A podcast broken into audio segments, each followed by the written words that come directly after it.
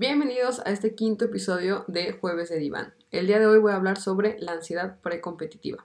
Para los que no me conocen o es su primera vez escuchando este podcast, mi nombre es Vivian Fucher y soy psicóloga clínica y psicóloga del deporte. Antes de entrar a fondo de lo que es la ansiedad precompetitiva, de cómo nos afecta y cómo podemos trabajarla, me gustaría hablar un poco sobre qué es la ansiedad, ¿no? Recordar que la ansiedad es una respuesta emocional ante un estímulo que nos cause peligro, ante algo que nos mantenga en un estado, la ansiedad es un, estado de alerta, ¿no? Es un estado de supervivencia. Hay muchas personas que ven la ansiedad como algo negativo, pero la ansiedad es, un, es algo positivo también, ¿no? O sea, es verdad que la ansiedad va acompañada de nerviosismos, de preocupaciones, de activaciones del organismo que nos impiden nuestro rendimiento personal como deportivo, ¿no? Eh, que también tiene miedos, que tiene eh, eh, aprensiones, ¿no? Entonces son pensamientos negativos, que es toda esta parte que sí, si no lo sabemos controlar, nos puede afectar de una forma negativa en nuestro ser y en nuestro rendimiento. Pero como mencioné, es una activación ante un peligro, ¿no? Entonces, la ansiedad es un mecanismo de defensa que tenemos eh, para decirle a nuestro cuerpo, hey, algo está mal, o sea, atento, ¿no? Es un foquito rojo para poder eh, superar esta situación o poder tener, eh, este, es un mecanismo de supervivencia, básicamente, ¿no? Entonces, sí que lo vemos como algo negativo, pero la ansiedad es algo positivo al igual que el miedo, solamente que tenemos que saber cómo controlarla. Si no sabemos cómo controlarla, es ahí cuando ya nos empieza a alterar y afectar bastante, ¿no? Si tenemos mucha, mucha ansiedad, nuestro tono muscular aumenta y también esto nos puede paralizar y podemos dejar de hacer las cosas que necesitamos hacer.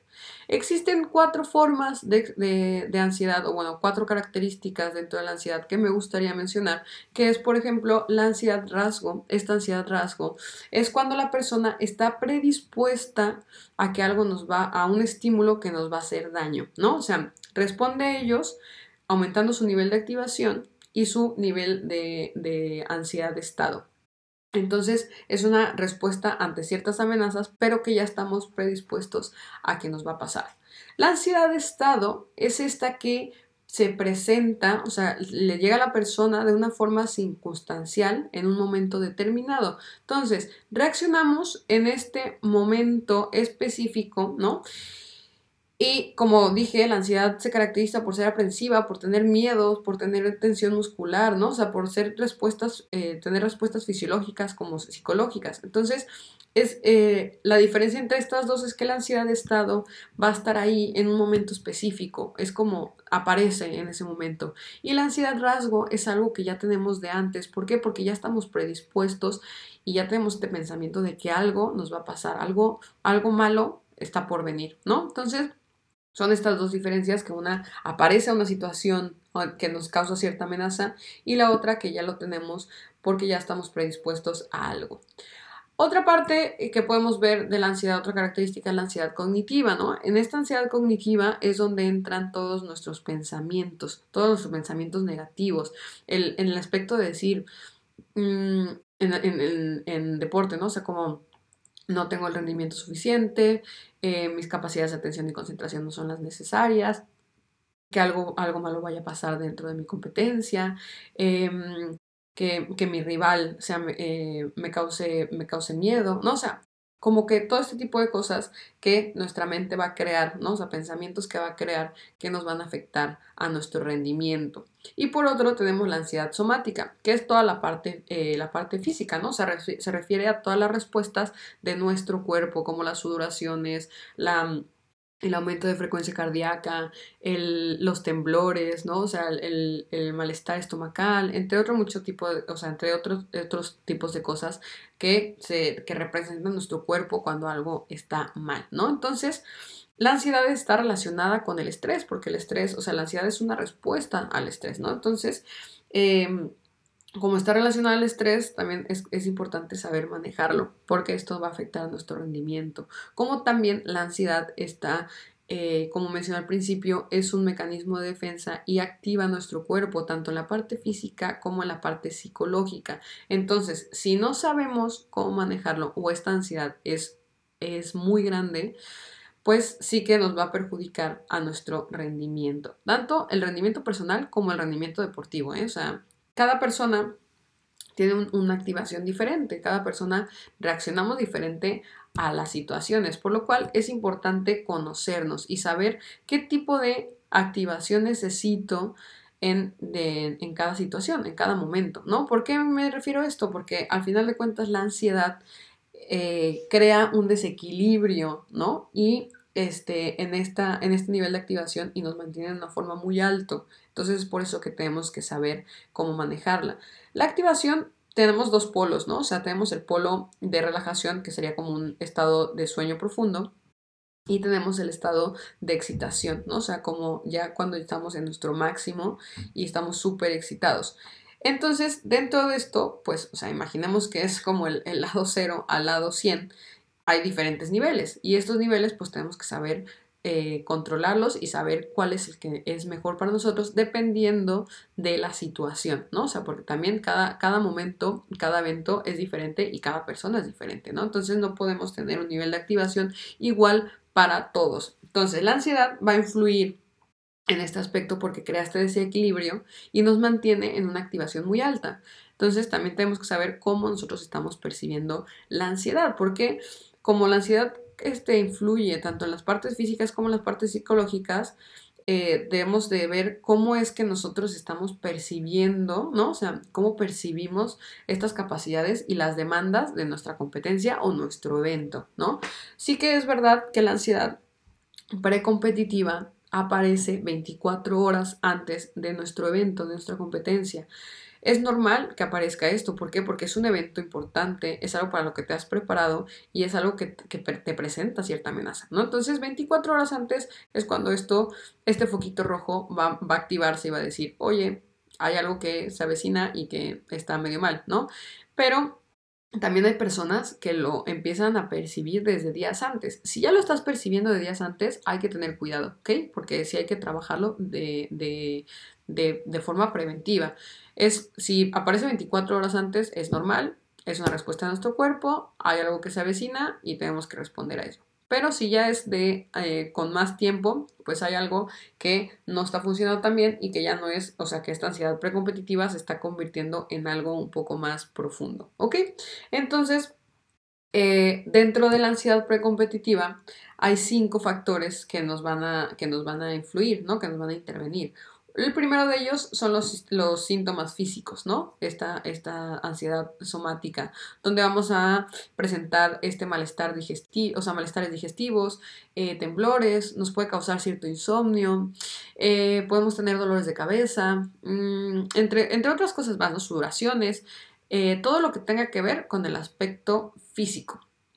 Luego tenemos otro de los factores que es el sentimiento de incapacidad, ¿no? O sea, que aunque tú te hayas preparado lo suficiente y estés bien preparado, tú sientes o piensas que no lo estás, o sea, que te hace falta algo, ya sea eh, también tus contrincantes, el clima, el, los zapatos, o sea, algo. O sea, entonces tienes como, o que no estás total, o sea, o simplemente piensas que no estás totalmente preparado.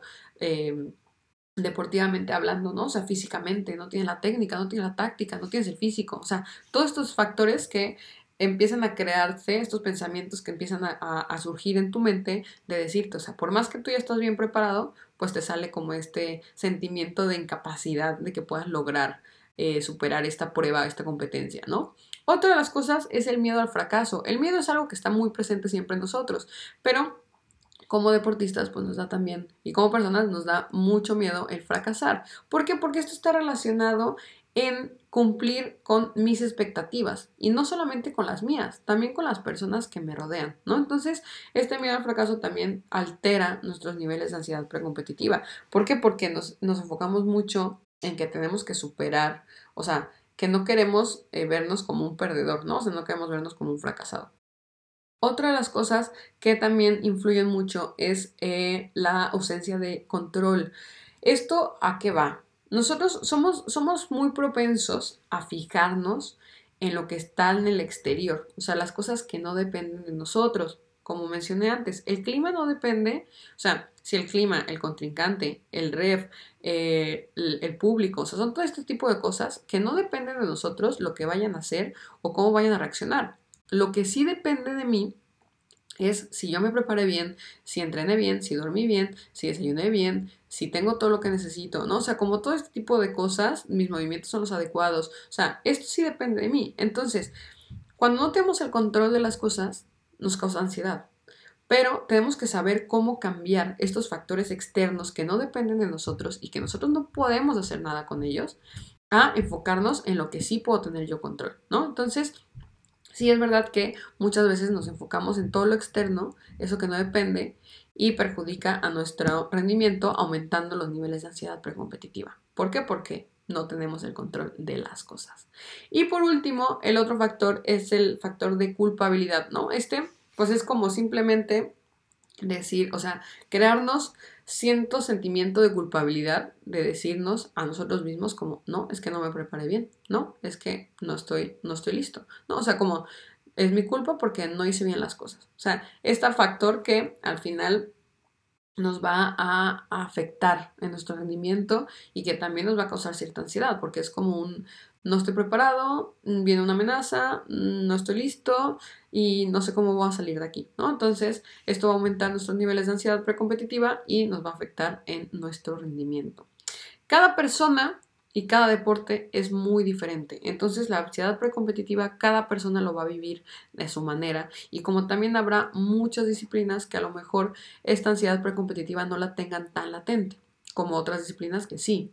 Y, y esto me refiero porque también depende de la, disciplina en que te tienes que enfocar y en qué va, a ir dirigida tu ansiedad, ¿no? O sea, a lo mejor tu ansiedad va a estar durante la, competencia y no tanto en el pre, ¿no? Entonces, sí son como este tipo de situaciones que, dependiendo mucho del deporte, dependiendo mucho de la disciplina y dependiendo del deportista, es como nos va a, a afectar, ¿no? Entonces, pues sí es como saber qué es y cómo la estoy tomando yo, ¿no?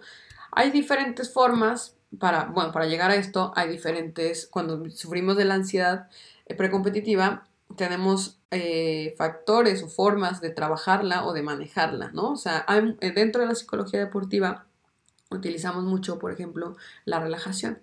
Entonces, esta técnica em, nos ayuda mucho, es algo que, que debemos entrenar, que sobre todo debemos entrenar día con día, ¿no? O sea, la relajación es muy buena para, para tranquilizar a nuestro cuerpo, para tranquilizar a nuestra mente, en, muchos aspectos, pero sí es verdad que tenemos que tener mucho cuidado con esto. ¿Por qué? Porque la relajación, al final de cuentas, en el momento va a reducir el malestar físico, pero los pensamientos siguen ahí presentes, ¿no? Entonces, esto no es algo que, sobre, tenemos que trabajar la relajación, pero aparte tenemos que seguir trabajando otras cosas, ¿no? Entonces, también la relajación puede ser un poco mal porque si no sabemos cómo, o sea, si no hemos, si no la hemos entrenado y no sabemos cómo funciona, o no sabemos qué tipo de relajación tenemos que aplicar para este tipo de evento y este tipo de situación, podemos a lo mejor abusar de la relajación y tener una relajación totalmente profunda lo cual va a bajar nuestro nivel de activación, ¿no? Entonces, esto nos va a crear a un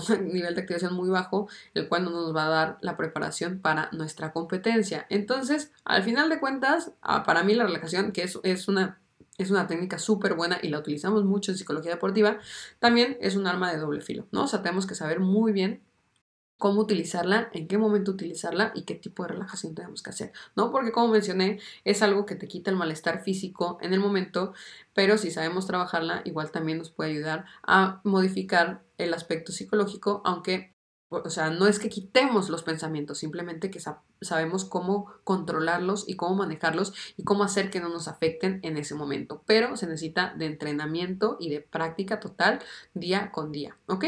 Otra de las cosas que está relacionada también con la relajación es la respiración.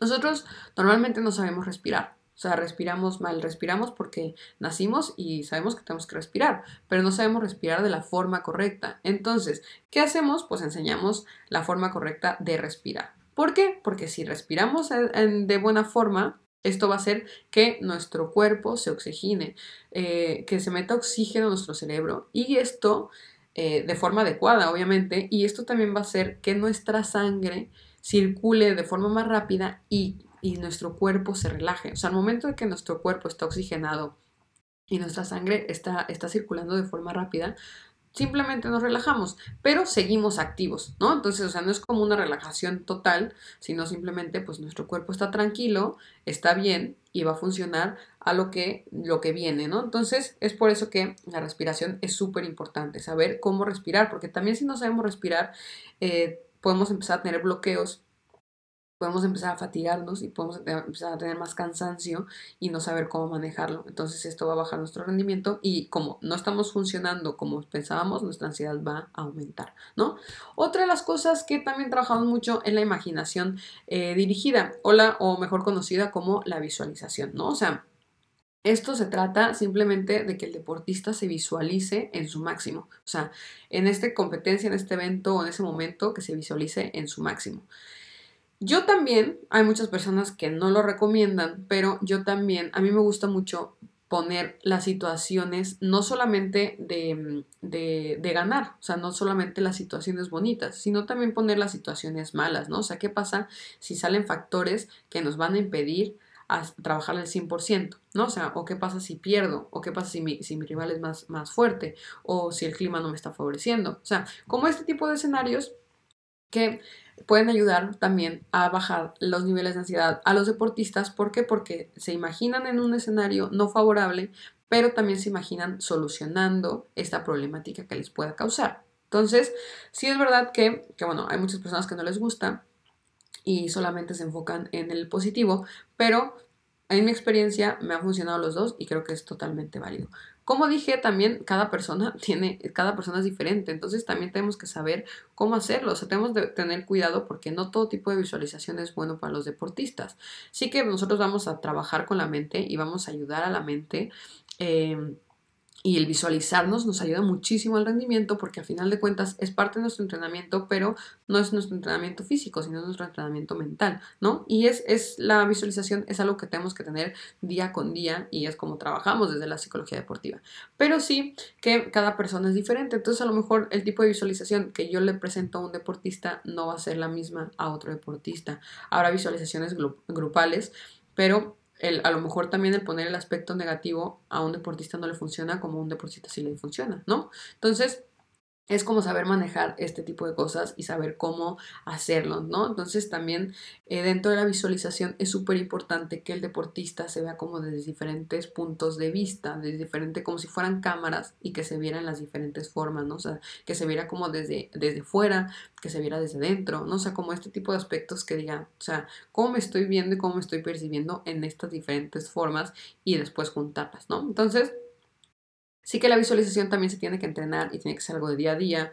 Nada de lo que hacemos es magia, entonces es un entrenamiento y no podemos llegar a ser el mejor si no entrenamos todos los aspectos, ¿no? Entonces sí es que es importante saber cómo, cómo trabajarla y cómo manejarla y también qué tipo de visualización voy a utilizar dependiendo de la competencia y dependiendo de la demanda que tenga este evento, ¿no? O sea, porque cada, cada cosa es diferente.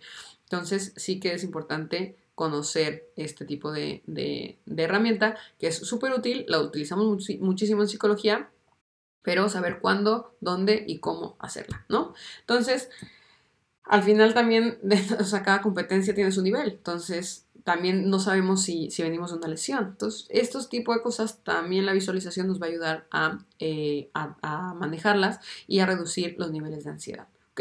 Entonces, quitamos nuestros pensamientos, pero esto tampoco quita nuestros pensamientos. Entonces, como dije, todo tiene que ser trabajado y cada uno es, es un factor importante para reducir la ansiedad precompetitiva y aumentar nuestro rendimiento deportivo. Otra de las cosas que podemos trabajar es darnos eh, los autoinstrucciones positivas, ¿no? O sea, ¿a qué me refiero con esto? Darnos a nosotros mismos reforzadores, eh, ya sean frases que, hemos, eh, que hayamos sacado de un entrenamiento o frases que nos motiven, ¿no? O sea, cosas que, que nos ayuden a nosotros a decirte como que esta parte positiva, ¿no? Yo algo que trabajo mucho es una lista de cinco fortalezas, una lista que tú tienes ahí, escribe cinco fortalezas y, que, al verlo con tu letra y el tenerlo ahí, o sea, es una tarjetita que la vas a tener presente. Obviamente dentro de la competencia no va a ser como algo está mal y la voy a sacar y la voy a leer, ¿no? Pero sí es verdad que, bueno, pues ya la estás viendo, ya la estás leyendo, ya se empieza a quedar en ti Y cuando te encuentres en una problemática, pues bueno, eso es, es, como esta parte de decir, ah, mis fortalezas, ¿no? Entonces me estoy dando autoinstrucciones positivas que me están ayudando a bajar mi ansiedad. Y es, y es por eso el que yo trabajo con esta lista que, que funciona muy bien. Como también, pues bueno, trabajar con frases, trabajar con palabras, trabajar con cosas que te dé esta parte positiva y no nos enfoquemos en lo negativo. Otro de los aspectos que podemos trabajar es el cambiar los pensamientos. A lo mejor muchas personas me dirán, no es tan fácil, o sea, ¿cómo puedo cambiar un pensamiento negativo a uno positivo? O sea, no, es, no, es, no, no hablo de cambiar de algo negro algo rosa, ¿no? O sea, no, es, no se trata de eso, sino simplemente como, o sea, imagínate tú que, que eres un ciclista, ¿no? O sea, y estás súper bien preparado y tienes todo, pero ese día te levantaste y empieza a llover, o empieza a nevar, o empieza algo, algo del clima que no puedes controlar, o sea, Normalmente lo que vamos a hacer es que pensar, uy, no, ya está lloviendo, entonces ya me voy a caer, no voy a poder controlar la bici, eh, no estoy preparado para esto, no, o sea, como todo este tipo de cosas negativas. Entonces, no se trata de decir, ah, no, o sea, el clima, eh, el clima lluvioso me encanta, ¿no? O sea, no es, no es como cambiar ese, ese pensamiento, sino simplemente decir, ok, o sea, ser consciente de que ese clima no te gusta y que puede ser un factor que puede influenciar en tu competencia, en tu rendimiento, pero también tú ser muy consciente de que tienes las capacidades para afrontarlo, ¿no? Entonces, ahí es el cambio de este negativo, de este pensamiento negativo a positivo, o sea, de cómo decir, ok, no me gusta este clima, pero estoy preparado para hacer las cosas. O a lo mejor cuando estás muy cansado, ¿no? O sea, en lugar de pensar este aspecto de decir, no, es que ya no, ya no puedo más, ya no doy una, eh, este, ya, o sea, no puedo respirar, ¿no? Todos estos aspectos negativos es como, ok, ahora que me toque a mí actuar, voy a dar mi 100% y luego me paro un poquito, respiro, me relajo y retomo fuerzas, ¿no? O sea, entonces ya te quitas del no puedo más a un, ahorita que me toque, doy mi 100 y luego descanso un poquitín más, ¿no? Entonces es esa forma que podemos cambiar y, cambiar nuestros pensamientos, que nos va a ayudar mucho para evitar esta, esta ansiedad. Otra de las cosas es el planteamiento de objetivos, ¿no? O sea, la ansiedad sale cuando no tenemos un objetivo fijo, no tenemos un, objetivo eh, con alguna finalidad. Es muy normal que obviamente nuestros objetivos sea eh, pues ganar, ¿no? Pero estos objetivos pues tampoco dependen mucho de nosotros. Entonces, debemos de enfocarnos en objetivos que sí dependan de nosotros. O sea, tener objetivos de tarea y no solo de resultado. Por ejemplo, un corredor. O sea, obviamente queremos ganar o un jugador de algún deporte colectivo. Obviamente queremos ganar, pero entonces, ¿qué voy a hacer? Pues entonces me voy a enfocar en mis objetivos de decir, ok, estoy preparado, me voy a parar bien en la, en la salida, tengo que correr a, cierto ritmo, ¿no? O sea, como este tipo de cosas que estás, que lo has entrenado y que sí dependen de ti. O sea, todo lo externo, pues no depende de ti. Entonces, cambiar estos objetivos a esta, o sea, que tengan, sean objetivos con alguna finalidad y que sean objetivos que dependen de ti, no objetivos que dependen de algo más o algo, algo externo, ¿no? Entonces, es por eso que el planteamiento de objetivos es bueno, porque si no tenemos un objetivo con alguna finalidad, la ansiedad surge y surge fuerte. Entonces, hay que tener cuidado con eso. Otra cosa es trabajar la distracción. La distracción, o sea, una vez que ya estamos preparados, que ya hicimos todo, ya tenemos, o sea, ya, ya entrenamos, ya, ya no hay nada más que hacer, es importante que tomemos un momento de distraernos, que salgamos al cine, que, cenemos con algún amigo, que, o que vamos a los amigos, a la pareja, a la familia, algo. Si estás en una concentración, es importante que, o sea, yo sé que no te puedes ir por ahí, eh, pero sí que a lo mejor con tus compañeros de equipo o con tu staff técnico, pues hablar de cosas que no estén relacionadas con la competencia. ¿Por qué? Porque simplemente quitamos el estar preocupados por la competencia, y nos causa ansiedad ya. Entonces, sacamos a nuestra mente de esto y, la distraemos un ratito. O sea, es como un... No, sigo pensando obviamente en la competencia porque no, no lo estoy dejando eh, a un lado totalmente, pero sí que es bueno tomarnos ciertos breaks y decir, ok, este es mi espacio, no quiero pensar de deporte, no quiero pensar de la competencia y nos va a ayudar mucho a estos factores de la ansiedad, ¿no? O sea, ¿por qué? Porque nuestro cuerpo va a estar relajado, nuestra mente va a estar relajada. Si le recordamos siempre esto que viene, este, esta competencia, ¿no? Este evento importante, pues obviamente no se va a relajar y nos va a causar más ansiedad. ¿Por qué? Porque no tenemos el control. Y porque es el, estímulo a, esta amenaza que, se aproxima, ¿no? Entonces, la distracción es algo bueno y pues bueno, o sea, de, distraernos, o sea, esto nos va a ayudar a mantenernos lejos de la competencia antes del kickoff, ¿no? Entonces, es, bueno eh, trabajarlo. Algo también que yo eh, trabajo mucho es el, eh, la planeación, ¿no? O sea, yo le pido a mis deportistas que tengan una planeación, o sea, que tengan sus objetivos claros, ¿no? O sea, los objetivos de ellos. También pueden poner los objetivos de los entrenadores o los objetivos del equipo, pero sí que nos enfocamos más en los objetivos personales, o sea, lo que sí depende de mí, ¿no? O sea, o lo que yo quiero, quiero conseguir. Em, también como que escriban eh, su rutina, o sea, esas cosas que hacen. Em, antes de la competencia, o sea, ¿qué hago antes de, antes de acostarme y desde que me levanto hasta el momento que llego al vestuario, ¿no? O sea, esto como que ayuda mucho el escribir y ver qué es lo que, cómo me preparo a tal cosa, ¿no? Y también que tengan como em, eh, la lista de las cinco fortalezas, ¿no? O sea, de cosas que sean positivos y también las amenazas que podemos presentar, ¿no? O sea, es una planeación literal de antes de llegar a la competencia, o sea, y desde un, de, de la mañana o la noche anterior, tampoco es como de que toda la semana, o sea, simplemente es como, ¿y qué cosas me puedo presentar? O sea, ¿qué amenazas puedo tener dentro de la competencia y cómo puedo trabajarlas? ¿Por qué? Porque esto también al final de esta, esta planeación le ayuda mucho al deportista a saber cómo está, cómo se siente, qué objetivos está buscando, qué fortalezas tiene que, cumplirlos y qué cosas, eh, qué amenazas podemos tener, aunque sean amenazas ficticias, ¿no? O sea, al final de cuentas, porque no sabemos si van a pasar, aunque sí puede, o sea, tienen que ser realistas, o sea, tienen que ser amenazas que que sí podemos encontrarnos en, la competencia, ¿no? Pero, pues bueno, es plantearnos en algo y cómo podemos solucionar eso. Para que así también acostumbramos a nuestra mente y a nuestro cuerpo a que no surja esta ansiedad porque no sabemos cómo salir de estas amenazas, ¿no? Entonces sí que es importante trabajar este aspecto. Otra cosa también súper importante es recordar que solamente el 1%, ¿vale? O sea, el 1% de los deportistas es, em, perdón, el 1% de nuestra persona es lo que nos va a dar cierto beneficio, una respuesta, un resultado de alguna beca, de algún pago, de, algún em, aumento, ¿no? Solamente el 1%, ¿ok? Todo lo demás, este 99%, es lo que tenemos que trabajar porque es lo que nos va a ayudar a mejorarnos a nosotros mismos, nos va a ayudar a retarnos, ¿no? Nos va a ayudar a superarnos. Entonces, todo el trabajo que hay detrás es muchísimo más satisfactorio que este 1% del resultado que podemos obtener, o sea, del beneficio que podemos obtener. Entonces, hay que saber, es importante recalcar esto, que solamente es el 1%, ¿ok? Entonces, hay que enfocarnos más en este 99%, o sea, ¿por qué? Porque esto va a hacer que, que nuestra mente esté más tranquila y que no eleve nuestros niveles de ansiedad. Si solamente nos enfocamos en el resultado, en este 1%, pues o sea, ¿qué es, es, que es 1%? No es nada, ¿no? Entonces, si solamente nos enfocamos en eso, nuestra ansiedad va a estar ahí a tope.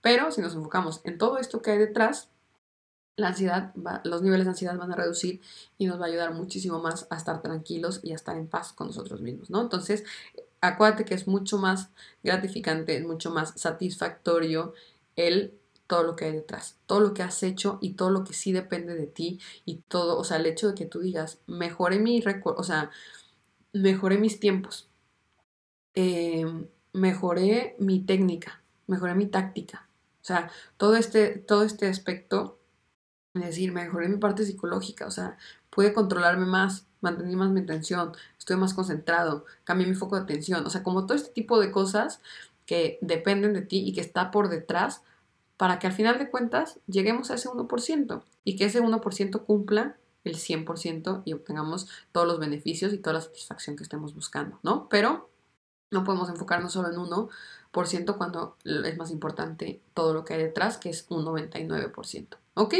Entonces, bueno, eh, solamente recordarles que, o sea, no olvidemos que la ansiedad es una respuesta a nuestras emociones y, este, y está en nuestra cabeza. Entonces, eh, nuestros pensamientos son súper fuertes, son, nuestros pensamientos pueden ser muy peligrosos. Entonces, em, tenemos que saber cómo controlar estos pensamientos, cómo, cómo cómo ser nosotros superiores a ellos, ¿no? No dejar que ellos sean superiores a nosotros porque al final la mente es muy poderosa, la ansiedad es parte de la mente, la ansiedad es una respuesta a nuestras emociones y tenemos que saber cómo manejarlas. Entonces, debemos de aprender a ser amigos de la ansiedad, ¿vale? O sea, de, por decirlo así, tratemos de aprender a abrazar la ansiedad, o sea, tener este aspecto de decir, o sea, poder preocuparnos de lo que está dentro de nosotros, lo que sí depende de nosotros, que nos está causando este malestar, y no en lo que no depende de nosotros. Y no estar luchando contra la ansiedad, porque al final de cuentas, si solamente luchamos y solamente la queremos quitar, pues va a estar, o sea, es como los pensamientos, los pensamientos no los podemos quitar, no los podemos borrar, ¿no? Solamente podemos saber controlarlos y saber cuándo sí y cuándo no tener este tipo de pensamientos. Y cuándo estos pensamientos me sobrepasan o cuándo yo estoy superior a ellos, ¿no? Entonces, sí que depende de nosotros enfocarnos en lo que sí está dentro de nuestra cabecita, dentro de nuestras capacidades, dentro de nuestras habilidades. Y no enfocarnos solamente en lo que está en el exterior, que al final solamente nos está aumentando esta ansiedad cada vez más y va a ser, va a ser perjudicial para nuestro rendimiento, tanto deportivo como nuestro rendimiento profesional, eh, personal o en el ámbito laboral, ¿no? Entonces, recordemos esto, o sea, tratemos de controlar nosotros la mente y que la mente no nos controle a nosotros. Pues bien, este fue el tema de ansiedad precompetitiva. Espero te haya gustado. Si te quedaste con alguna duda, pónmela en los comentarios y con mucho gusto te los respondo. Si tienes algún otro tema que quieras hablar, también pónmelo por ahí y a todos les leo y a todos los respondo. Espero te haya gustado. Muchas gracias por estar en otro jueves de Diván y nos vemos en el siguiente. Hasta luego.